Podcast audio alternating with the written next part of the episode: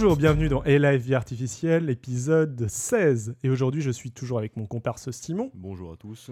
Euh, et euh, je vais donc vous parler de mémétique. Durant le dernier épisode, euh, Simon vous explique que la théorie de l'évolution posait encore un certain nombre de problèmes, non qu'elle ne marche pas, mais qu'on est loin de euh, cap- D'être suffisant. Ouais, je dirais. ouais, C'est voilà. pas suffisant dans sa forme actuelle. Oui, en tout cas, on n'a pas l'impression de réussir à recréer, resimuler exactement le même type, euh, le même type d'évolution. Peut-être parce que euh, les euh, simulations ne sont pas euh, parfaites, suffisantes, ou peut-être parce que on ne capte pas un élément important euh, Des éléments. ou des éléments importants qu'on sous-estime. L'importance de l'épigénétique. L'un des espoirs, donc, pour mieux comprendre euh, comment fonctionne euh, l'évolution, ce serait de retrouver des phénomènes similaires ailleurs que dans l'évolution du, du vivant. Donc, quelque chose qui serait quasi idéal, ce serait de retrouver du vivant sur une autre planète, par exemple, euh, mais on peut aussi euh, chercher à analyser des phénomènes qui sont plus proches de nous, et je pense entre autres à euh, la mémétique. L'idée de la mémétique, c'est d'appliquer la sélection naturelle aux idées. C'est une idée qu'a développée Dawkins dans l'un de ses ouvrages qui s'appelle Le gène égoïste, euh, qui parle de sa manière de définir euh, le- euh, la sélection naturelle, terriblement centrée sur les gènes. Et il y a un petit chapitre euh, en quasi-conclusion où il évoque justement l'idée d'une sélection naturelle en dehors du monde du vivant, dans le monde des idées, enfin, qui, est- qui peut toujours relier au monde du vivant, mais une sélection naturelle à un autre niveau. Mm. Alors, un petit mot tout d'abord, parce que euh, j'ai fait, euh, j'ai enregistré un épisode euh, de Basingcast euh, sur euh, la mémétique, un podcast auquel je pré- participais précédemment, très bon podcast, vous pouvez aller l'écouter, où je parlais de mémétique et je, je n'avais pas parlé de le, ce qu'on a généralement en tête quand on parle de mème, enfin ce que, ce que Le les gens ont le plus, ouais, le, le grand public a en tête. Tant que ça existe. Voilà.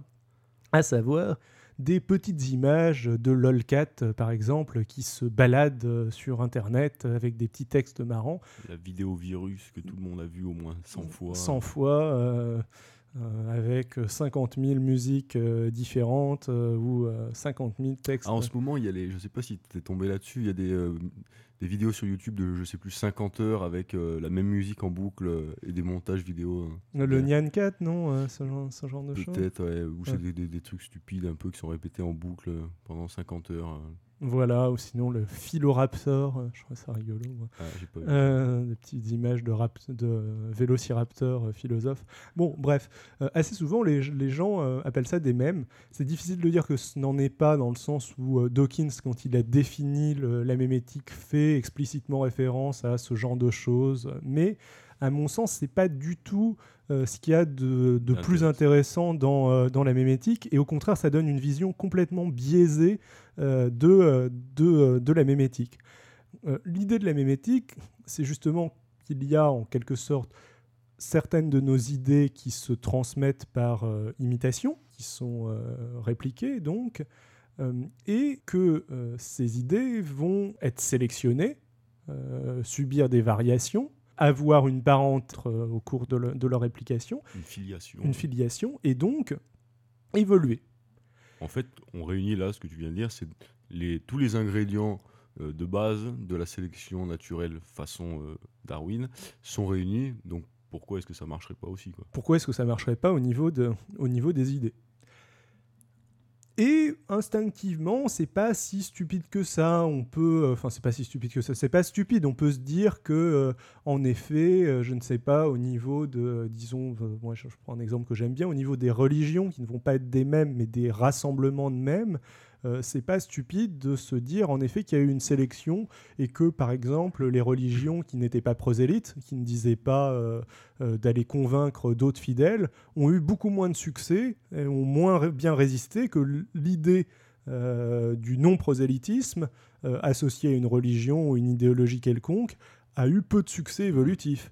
Et donc, euh, à l'heure actuelle, la plupart des euh, idéologies qu'on a, religieuses ou politiques, sont prosélytes. prosélytes. Euh, c'est pas non plus euh, stupide de penser que une idéologie qui pousserait au suicide Marcherait pas des ne masses. marcherait pas des masses. Ce genre de choses. Alors, le problème, c'est que Dawkins a très très mal euh, défini euh, la chose. Il a juste fait un petit chapitre là-dessus en disant oh, coucou, ce serait, ce serait une idée sympa.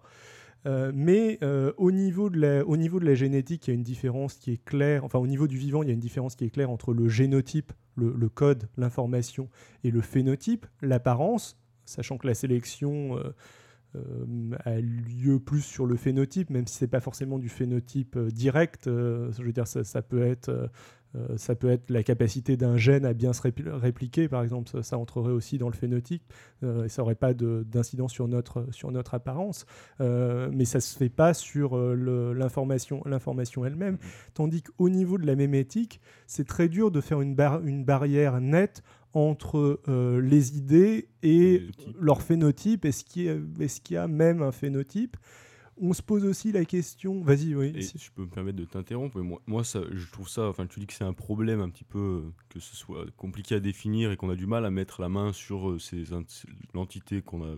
Enfin, ce que serait le gène de la mémétique, l'unité évolutionnaire de la, mémétique. Moi, au contraire, je trouve ça plutôt euh, plutôt cool parce qu'en fait, ça si on, reprend, on repense au podcast précédent, ça va nous obliger à repenser en fait euh, notre théorie de l'évolution avec pas les mêmes bases en fait. En oubliant le gène, typiquement, on n'a pas de génome, on n'a pas une séquence, on n'a pas cette démarcation claire entre phénotype et génotype. Et du coup, ben, on est un peu dans une situation particulière et peut-être que c'est là qu'on va, euh, euh, parce qu'on est positionné dans, un cadre différent de la biologie, c'est peut-être grâce à ça qu'on va pouvoir euh, mettre le doigt sur des mécanismes sur lesquels on serait peut-être passé à côté ou qu'on aurait sous-estimé en biologie en passant par la, la mémétique.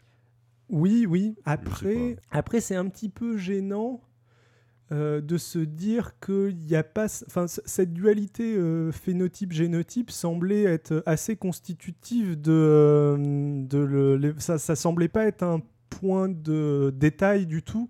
donc c'est assez perturbant. Mais après, oui, c'est peut-être tout à fait, ce sera sûrement, oui, porteur. En fait, toutes les différences ce sont nécessairement porteuses de, de découvertes.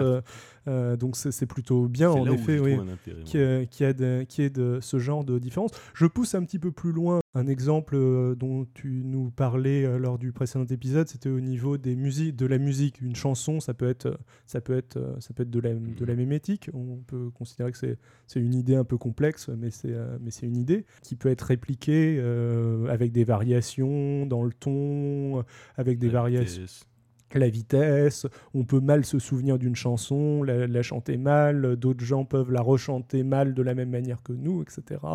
Euh, il peut y avoir une sélection sur la mélodie d'une chanson, une chanson qui est plus mélodieuse, qui est plus jolie aux oreilles, sera euh, euh, naturellement mieux apprise, mieux apprise plus diffusée, plus diffusée etc. mais se pose un problème quand on se dit qu'une chanson peut être enregistrée, peut être mise sur, CD, sur MP3, sur une partition, euh, sur un disque dur. Est-ce qu'elle garde, si, cette chanson est un même, est-ce qu'elle garde son statut de même hmm. quand elle est sur un support physique où on va perdre une, caractéristique une autre caractéristique essentielle qui est la reproduction avec variation? Hmm. Il n'y a plus vraiment de variation si jamais on est sur euh, une représentation numérique euh, de, la, de la chanson. Donc ça, ça pose, ça pose un certain nombre de questions. Après, comme euh, les mêmes étaient quelque chose d'assez mal défini, il y a un certain nombre de personnes qui ont repris euh, l'idée un petit peu à leur compte pour en faire différentes, euh, différentes théories. Alors je vais commencer par quelque chose que j'aime pas des masses. Fais-toi plaisir. c'est Howard Bloom avec un bouquin qui s'appelle Le théorème de Lucifer je ne dis pas de bêtises, oui. Non, c'est le principe de Lucifer, c'est pas le, théorème, excusez-moi. Euh, le principe de Lucifer. Donc c'est un bouquin qui a eu un certain, succès aux États-Unis et qui a été publié en France dans une édition euh, très suspecte euh, qui, qui euh, publie principalement des ouvrages de parapsychologie, d'occultisme sur les anges, etc. Alors ça, ça, situe déjà un petit peu. pas du tout moi. Ouais, un petit peu le contexte, mais bon, il est, il est assez connu. Howard Bloom, on en parle. Enfin le. Même en France. oui, oui, j'ai entendu des gens de la Société française de mémétique en parler, et ce qu'il dit est quand même plus défendable que ce, ce, qu'on pourrait s'attendre à trouver dans ce genre, euh, dans ce genre d'édition. C'est pas non plus complètement, euh, euh, je veux dire, il n'y a rien de mystique, il reste, il reste dans le concret. en, très gros, sa, théorie, c'est de reprendre un petit peu cette idée de réappliquer la sélection naturelle à un autre niveau, de reprendre un petit, inspiré des idées de euh, des idées de Dawkins, de, la mémétique, etc. Si ce n'est que lui voit ça un petit peu à l'envers, euh, c'est-à-dire que au lieu de chercher toujours à trouver l'élément de base, il considère que nous, nous sommes des réplicateurs. Mhm. Euh, donc on serait les gènes euh, de Dawkins, sachant que pour Dawkins, Dawkins euh, considère que c'est pas sur nous que s'applique la sélection naturelle, c'est vraiment sur nos gènes. Mm. L'élément de base, c'est nos gènes, nous ne sommes que le véhicule.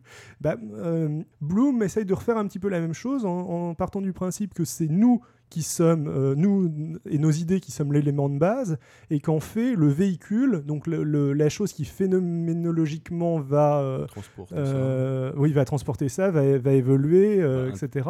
L'interacteur. L'interacteur, ça va être des supra-entités qui vont être étatiques, qui vont être des religions, qui vont être des pays, des entreprises, etc et qu'il va y avoir euh, cette sélection naturelle va se jouer à ce niveau-là et que nous ne sommes que des éléments remplaçables au même titre que les cellules d'un être humain euh, qui partagent toutes le même, euh, le même génome sont remplaçables on au niveau pas des cellules germinales en fait. voilà, ouais, c'est ça. On n'est pas, on n'est pas des, on n'est pas des cellules germinales, donc on n'a on n'a pas d'importance et il donne cette idée d'un individu qui va être euh, sacrifiable pour euh, le bien euh, d'une d'une supra-entité.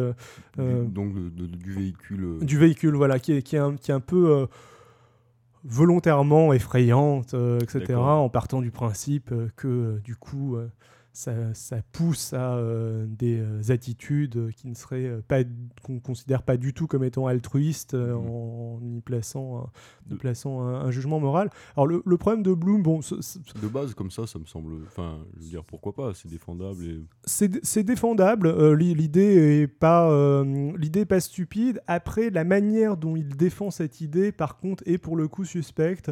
C'est-à-dire que c'est pas vraiment une ça ressemble pas à une démonstration, ça ressemble plus à une succession d'anecdotes qui sont souvent bien choisies et intéressantes.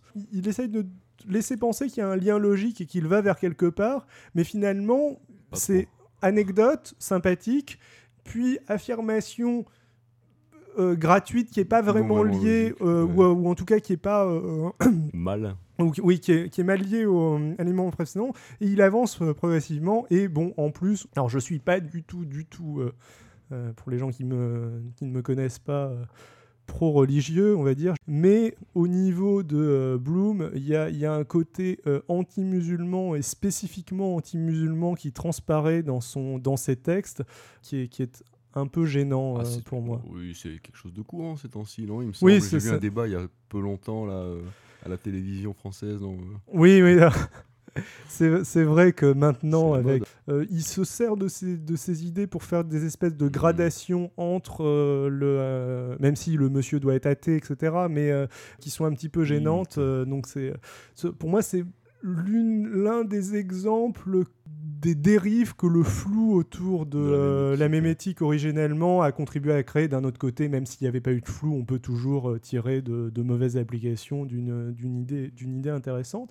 Et sinon, à l'inverse, euh, l'idée qui me semble plus intéressante, c'est euh, Suzanne Blackmore.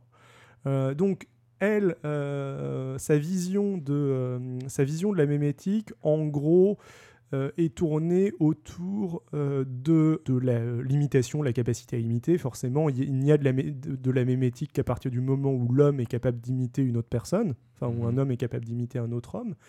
Et euh, donc, elle met ça à la base. Elle considère que nous sommes, nous autres êtres humains, le seul euh, imitateur généraliste que le vivant ait conçu. C'est-à-dire généraliste? C'est-à-dire qu'on peut imiter n'importe quoi, tandis que pour elle, les animaux qui sont aussi capables d'imitation euh, n'auraient que des capacités d'imitation dans un domaine spécifique. Typiquement, bon, je, vais voir après, je vais expliquer après que pour moi c'est contestable, mais euh, pour elle, un oiseau chanteur imite très bien, mais il n'imite que du chant. Alors que nous on peut généraliser, imiter. Voilà. Alors du chant, mais aussi euh, la parole, enfin le. Voilà. les gestes, etc. les gestes, etc. On est capable d'imiter, euh, d'imiter tout un n'importe quoi. Elle considère que, et ça semble assez logique, euh, que cette capacité à imiter avait un, un intérêt évolutif fort, point de vue euh, de la survie du- Mhm. de, de nos gènes, et qu'à partir de ce moment-là, Exaptation, bim. euh, oui, exaptation, oui, c'est, c'est C'est un vrai. peu ça, non? C'est, c'est- un peu ça. À partir de ce moment-là, le donc d'un côté, cette caractéristique est hyper importante, euh, la caractéristique la plus importante de l'être humain, euh, de l'Homo imita- imitatus, on va dire, qui a, euh, qui a donc cette nouvelle aptitude qui est super, super utile d'un point de vue évolutif. Mhm. Donc du coup, la pression de la sélection naturelle, euh, génétique, classique, s'effectue surtout sur cette euh, capacité-là. Et à au niveau de cette euh, capacité-là, donc ça, ça aboutit pour Blackmore à l'augmentation de la taille de notre cerveau, etc. etc. Mhm. Donc, Et a à part- on- dis qu'il y a une sélection en faveur d'un cerveau plus gros parce que ça permet l'imitation. Ça et permet. c'est très adaptif. Voilà. adaptatif. Oui. Et à partir de ce moment-là, il peut y avoir une autre sélection qui a lieu en parallèle, qui se passe au niveau du contenant euh, des cerveaux, à Mhm. savoir euh, les idées qu'on va se transmettre, qu'on va imiter euh, de cerveau en cerveau. Et pour Blackmore, cette nouvelle Cette sélection, exaptation, cette, cette, cette exaptation et cette sélection naturelle parallèle au niveau des idées va pouvoir entrer en conflit avec la sélection génétique et, dans certains cas, prendre prend le le pas et prendre le dessus euh, sur euh, la sélection génétique. Moi, je trouve ça très intéressant. Mm, mm, Enfin, je sais que j'ai étudié un petit peu, euh, pareil, des, théories de la cognition de la musique, de comment on perçoit la musique, etc. Et j'ai lu des choses, pas du tout de Blackmore, hein, mais qui, parlent un peu de la même chose, si j'ai bien compris, hein, et qui disent que en fait, on a un cerveau effectivement qui a été développé, qui a été adapté, on ne sait pas trop pourquoi, on ne sait pas trop comment, enfin, peut-être pour l'imitation comme elle le dit, mais il y a sûrement d'autres raisons. Et qu'en fait, on a cette augmentation de, la masse euh, du cerveau et puis un et des capacités à écouter, à entendre, et hop, il y a un moment où on peut écouter la musique. C'est vraiment un, un produit, euh, un, side effect de, de, de- de l'adaptation du cerveau, et qu'un un jour on a pu écouter la musique, et qu'après il y a une nouvelle euh, sélection qui se fait, enfin c'est autre chose, il y a un autre truc qui est nouveau, qui est le- la musique en fait. Et là j'ai l'impression que c'est un petit peu ça. Oui, c'est euh, exactement, euh, c'est exactement ça. Elle, défend le, elle défend la même idée. Après, il y, a un élément qui va, à mon sens, contre sa théorie, Mhm. mais aussi pour, qui, qui, la, sou- qui la soutient et qui la, euh, euh, et qui la réfute en même temps. Je vais te, un élément neutre. pas, pas- Pas- pas tout pas à fait, en hein, tu, fait. tu- tu vas voir. Mais donc, il y a un autre élément, d'abord, c'est de manière assez évidente, ce qu'on appelle la culture découle de la mémétique. Il y a, il y a de la culture, C'est un peu la population, c'est les populations euh, d'un d'un individu. De même. De même, Euh, voilà. ouais, voilà. C'est la culture. ça, ça va être la culture. Le langage, pour euh, Suzanne Blackmore, c'est des mêmes. On sait toujours pas exactement euh, ce que sont physiquement les mêmes, à part qu'ils se baladent dans notre cerveau, euh, mais... euh, et il y a toujours ce problème de, à partir du moment où il y a l'écriture et qu'ils commencent à pouvoir se balader ailleurs que dans notre cerveau, euh, qu'est-ce que c'est euh, Bon, mais, mais bref, ce, ce problème est toujours pas résolu. On a un petit peu progressé quand même. Mais Suzanne Blackmore part du principe que ça nous est réservé, qu'il n'y a pas Mhm. d'autres entités vivantes Capable de ça. capables de ça, parce qu'on est les seuls imitateurs généralistes. Et moi, ça me semble pas tout à fait convaincant, Mhm. parce que euh, il y a une corrélation qu'on retrouve dans le vivant. Il y a d'un côté euh, les euh, singes supérieurs, enfin nous entre autres et d'autres singes, d'un autre côté les cétacés et d'un troisième côté les oiseaux chanteurs, partagent tous trois caractéristiques. Ils sont tous capables d'imiter à un certain niveau et d'imiter assez bien. Ils sont tous capables d'utiliser des outils. Les dauphins euh, pratiquent la chasse à l'éponge. Ils, se- ils prennent une éponge euh, dans, dans l'eau et ils vont racler les fonds de la mer avec, euh, avec une, une éponge, ce qui est, ce qui est, juste, ce qui est juste ouf. Ils sont tous capables d'un langage relativement complexe. Mhm. Le langage des dauphins est important. Les singes ont un certain langage qui est peut-être moins important que, que les dauphins et les oiseaux, mais il y en- il y, en a quand même. On, on arrive à, Ouais, a- à prendre des formes de langage des signes avec des singes. Enfin, bon, c'est- Ils ont tous une masse cérébrale proportionnellement à leur euh, masse corporelle euh, particulièrement importante, euh, largement, largement au-dessus de la moyenne.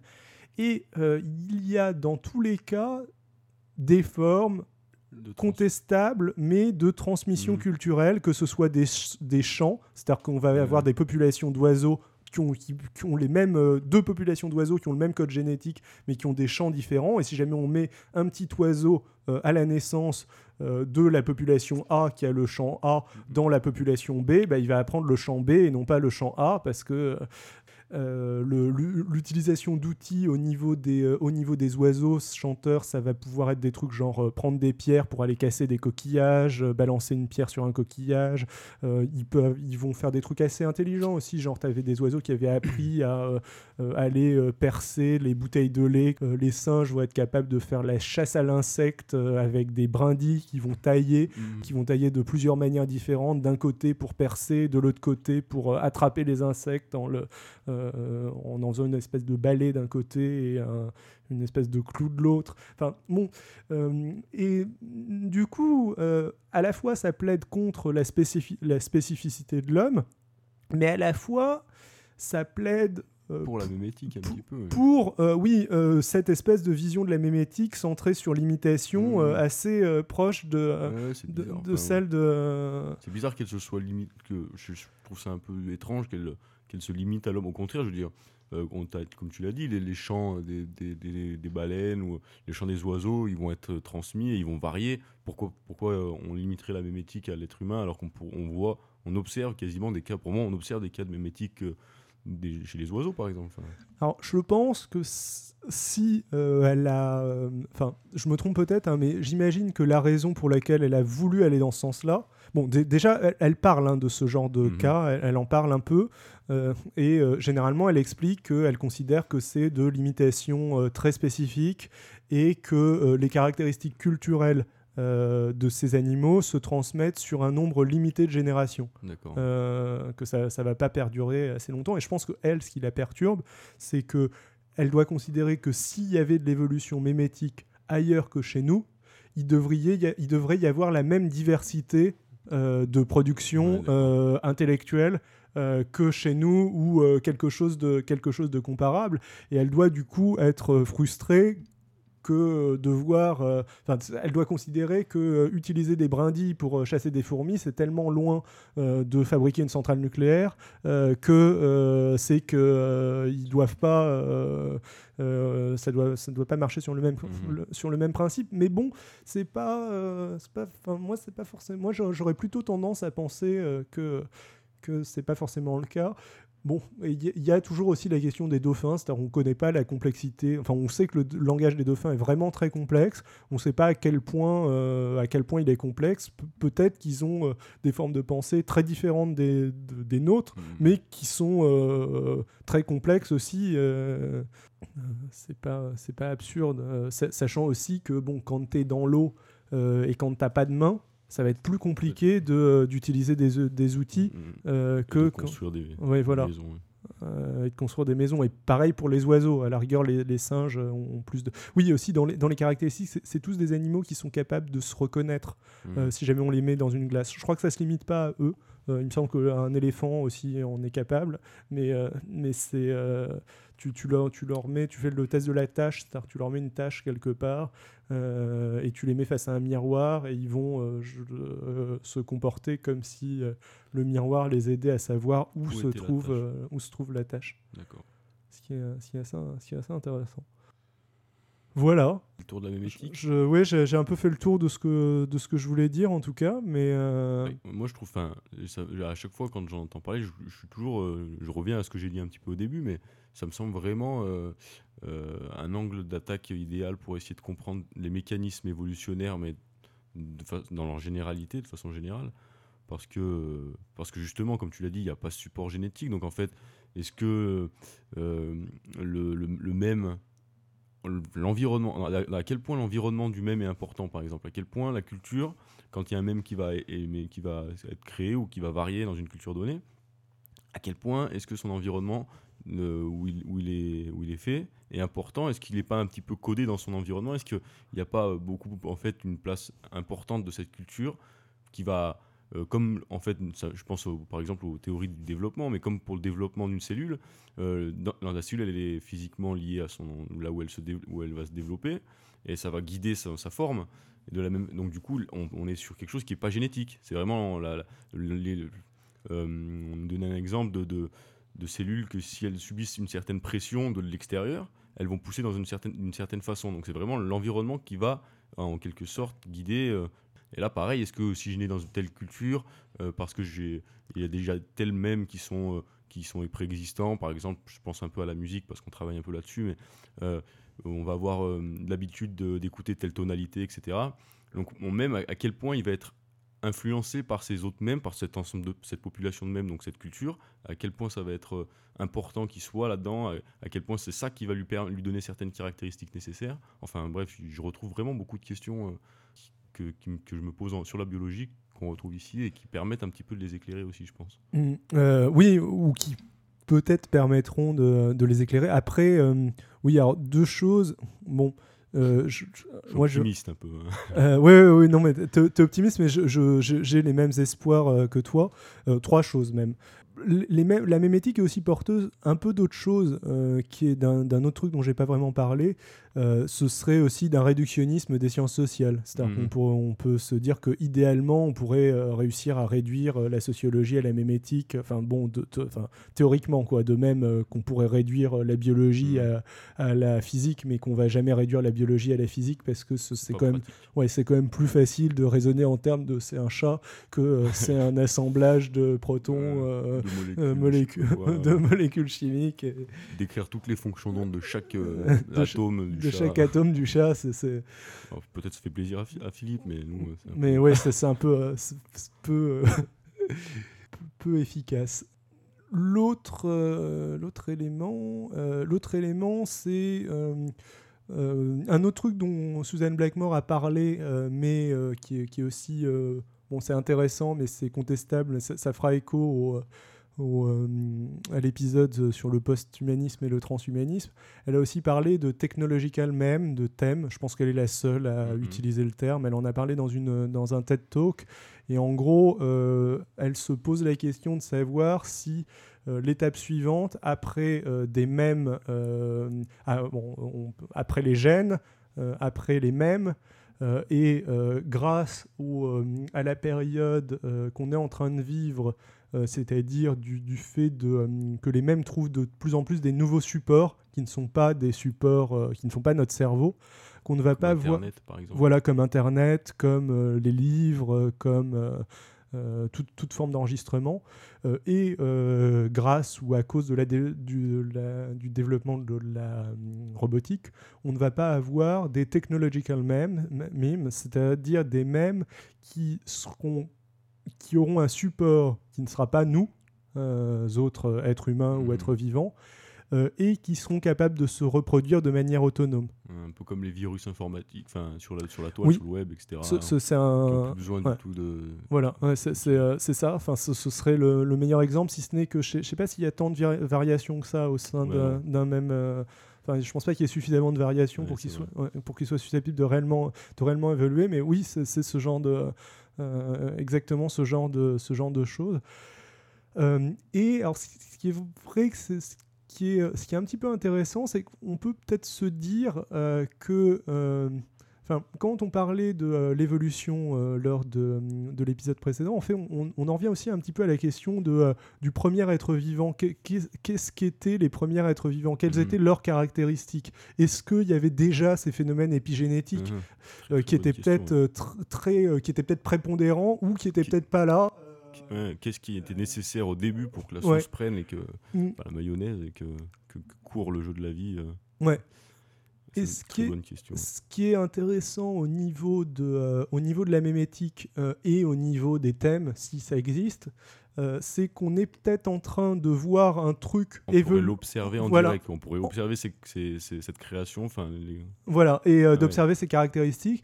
Et peut-être aussi que le, les mêmes euh, sont un phénomène euh, qui répond à la sélection naturelle, mais qui répond de manière complètement différente. Euh, non, pardon, c'est pas ce que je voulais dire, oui, qui répond de manière complètement différente que dans le monde du vivant. C'est, enfin, une évidence Mhm. quasiment, Euh, mais euh, peut-être aussi que c'est qu'ils en sont au, vraiment au début Ouais, par ouais, rapport à l'histoire euh, de... euh, de la vie. hein. euh, voilà, no- donc... Euh, la, la- la chimie prébiotique. un peu voilà, de- ouais, peut-être qu'on en est à la chimie prébiotique des, euh, de la euh, mémétique. de, la, de la mémétique euh, aussi, enfin autre, euh, sans, sans parler de thème euh, pour le coup. Et enfin, le dernier mot, bah, je, je pense qu'il n'y aura pas de solution, mais idéalement, je- ce qui serait cool, je pense, c'est de, de garder même, enfin de garder un mot pour les mêmes internet façon lolcat Mhm. et d'avoir un autre nom pour la mémétique version, version théorie, de, Recherche. théorie de recherche, etc., thé- théorie de l'évolution, parce que ça, C'est ça un peu dommage. C'est ouais. préjudiciable. c'est préjudiciable. La- malheureusement, j'aime beaucoup Dawkins, mais je pense que la manière dont il l'a lancé, c'est en, la- en lançant un peu le truc sur, euh, sur un coin de table euh, sans le, sans le préciser euh, outre mesure, a Ça aussi été des- des un, dérives, ouais. ouais, un peu préjudiciable. euh, et que du coup, le, le thème, est- le terme est malheureusement connoté négativement. Bon, bah, c'est bien. Que ce soit connoté négativement Non. non, le podcast sur la mémétique. Euh, Non, j'avais compris. Quelques petites annonces. Déjà, si vous l'avez manqué, vous pouvez toujours aller écouter la centième de Podcast Science qui a été diffusée cet été. Podcast Science, justement, se fera sa rentrée avec un live euh, le 20 septembre.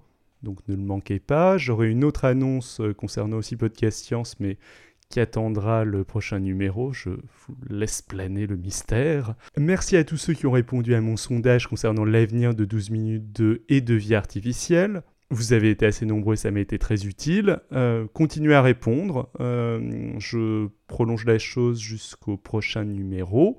Donc comme vous le savez, il y a des livres à gagner, etc. Et justement au sujet de 12 minutes 2, le prochain épisode sera la suite de la série Science et politique avec cette fois-ci Nico et c'est un épisode qui a déjà été diffusé dans Podcast Science. Si vous voulez en savoir encore plus sur la mémétique, vous pouvez écouter les épisodes 68 et 72 de Podcast Science, ou alors vous pouvez vous replonger dans Basincast épisode 10, euh, dans lequel j'avais aussi parlé de mémé- mémétique, en faisant sous le coup du stress euh, changer de sexe euh, Richard Dawkins, euh, mais, mais bon.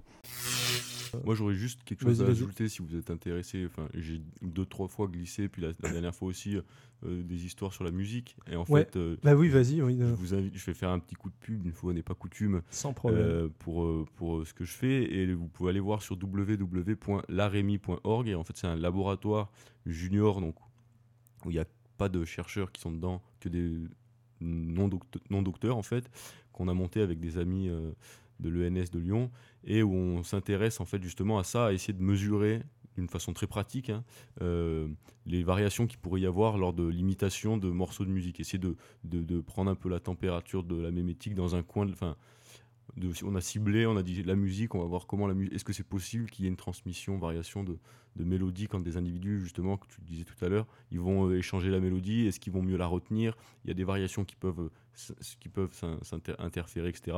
Et on, essaie de faire ça. Donc euh, il y aura sûrement euh, des, petits trucs qui seront écoutables, de- de- de- d'expériences qu'on fait, où on, fait, on essaie de faire évoluer des mélodies comme ça. Donc si vous êtes intéressé, www.laremi.org. Ouais, ça a l'air carrément cool. Alors, je, je- C'est je- que c'est balbutiant encore, on en est qu'au début, ça fait depuis quelques mois qu'on a commencé ça, mais j'espère qu'on va, on va aller loin. je vais aussi aller voir ça. Euh, et sinon, on peut te retrouver. euh, Et sinon, comme la tradition euh, de vie artificielle, donc identi.ca slash Simon Carignon et simon.carignon c a 2 r i g n o n at gmail.com. Voilà. Et de mon côté, ouais, ce sera at xilrian, xilrian, xilrian, xilrian, at gmail.com. Et surtout, n'hésitez pas à aller sur le site de l'émission, vie-artificielle.com. N'hésitez pas à nous laisser des commentaires sur le blog, ça nous fera super plaisir. Et euh, allez nous noter euh, 5 étoiles, 6 étoiles, euh, 10 étoiles sur iTunes euh, si jamais vous aimez le podcast. euh, C'est ça qui va le faire découvrir à d'autres gens, même si iTunes, euh, c'est des vilains capitalistes. bye bye. Euh, ciao, Ciao. ciao. Tous. I'll be back. Il faut que je fasse ça fin mois, quoi. Enfin, faut que tu. Ciao à tous. J'ai- j'ai Tu l'as pas dit. Moi, je l'ai dit, si, si, oui. Oui, bye Si. bye, t'as dit. Ah. Bon, Je- j'en enregistre un pour la forme. Ciao à tous Voilà.